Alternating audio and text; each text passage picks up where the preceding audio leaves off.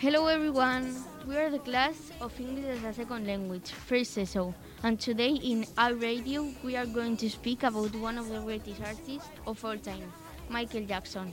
I am going to introduce my classmates. Hello Yeray. Hi. Erika. Hello. Ines. Hello. Tomás. Hi.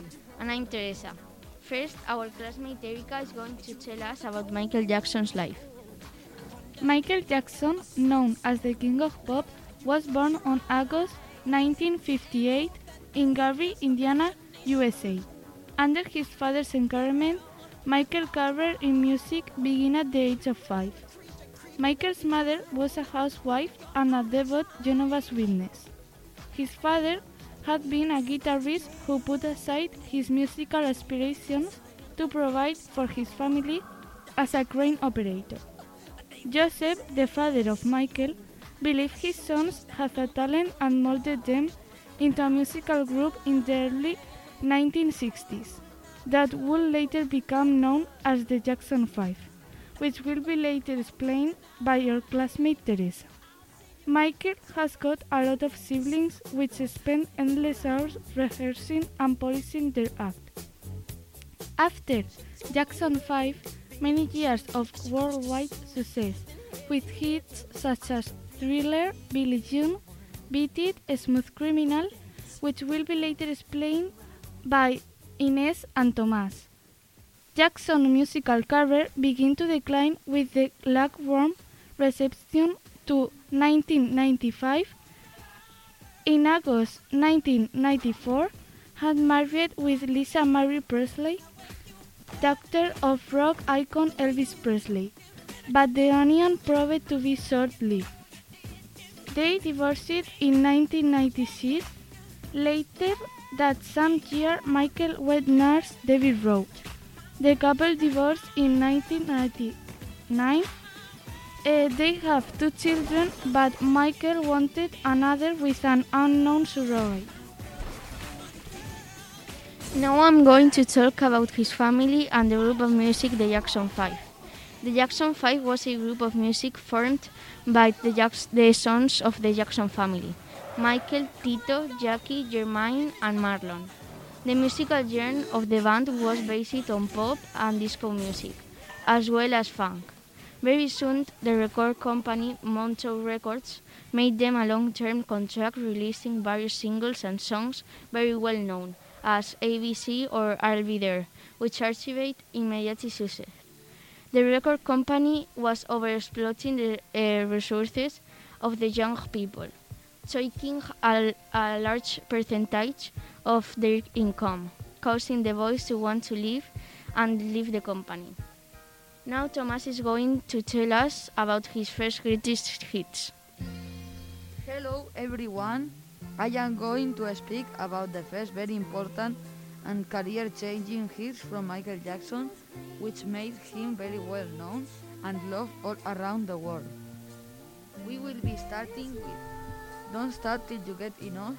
It's one of the most iconic disco songs of all time and it's physically impossible not to feel funky as soon as it comes on.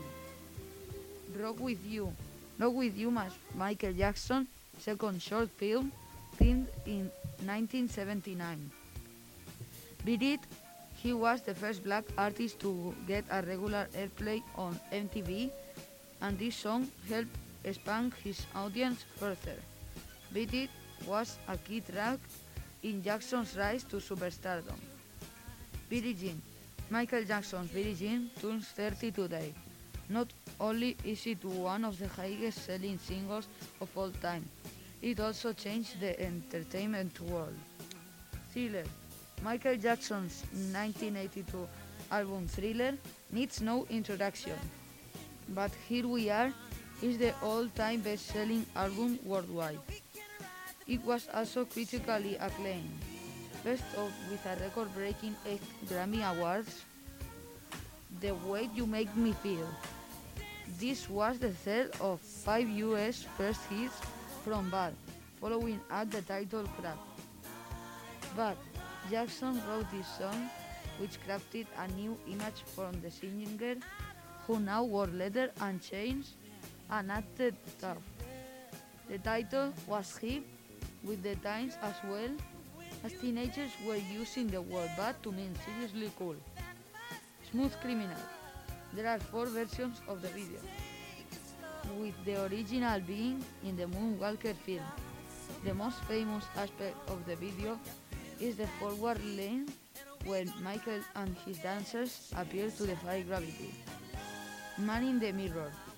This song is about making a change and realizing that it has to start with you.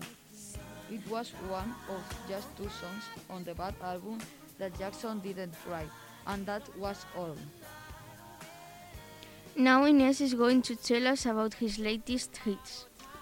First song is Black or White. Black or White was the first single from Michael Jackson's Dangerous album, released in October in the year 1991. The second is Remember the Time, released as the second single from his 1991 album Dangerous. The song was a successful attempt by Jackson to create a mix of New Jack Swing and R&B. Jam. The song's musical video features a collaboration with NBA legend Michael Jordan. Heal the World. The single is considered one of the best songs of the artist and along with others such as Cry, Earth Song, and We Are the World. You Are Not Alone. This song of pop and ballad genres was written by R. Kelly in response to the difficult moments that the singer was going through in his personal life. You Rock the World. The lyrics talk about being in love and trying to win a woman's affection. And finally, they don't care about us. It refers precisely to racism and talk about the black American leader Martin Luther King. And finally, Jai is going to talk about the scandals his dad he, uh, that surrounded his life and his death. He caught the attention of his followers and the entire world after changing from a dark skin color to almost complete white. Although it is said that Michael Jackson suffered from vitiligo, the singer radically changed his appearance in addition to undergoing nose surgery to lose weight, among other operations. After this, Michael Jackson was accused of sexual abuse of minors on, on more than one occasion. The first case of abuse of the king of pop was 13-year-old Jordan Chandler, who after a settlement of $23 million, the boy's family closed the investigation. Five days after Michael Jackson's death, Jordan Chandler revealed that he had lied about the abuse and committed suicide in November 2009. Michael Jackson is the father of Prince Michael I, Paris, and Prince Michael II, sons of the King of Pop and Debbie Rowe. However, the mother of the three revealed that they are not children of the singer, but of a sperm donor. Finally, I'm going to speak about his death. On 25 June 2009, Michael Jackson was found dead in his room. The controversy surrounding his death continues to give something to talk about. His doctor, Conrad Murray, was charged with involuntary manslaughter as the interpreter's body had a, an adverse dose of propofol. This is all for now. We hope you have enjoyed it and learned a, lot, a little about uh, Michael Jackson. Bye. Goodbye. Bye. Bye. Bye.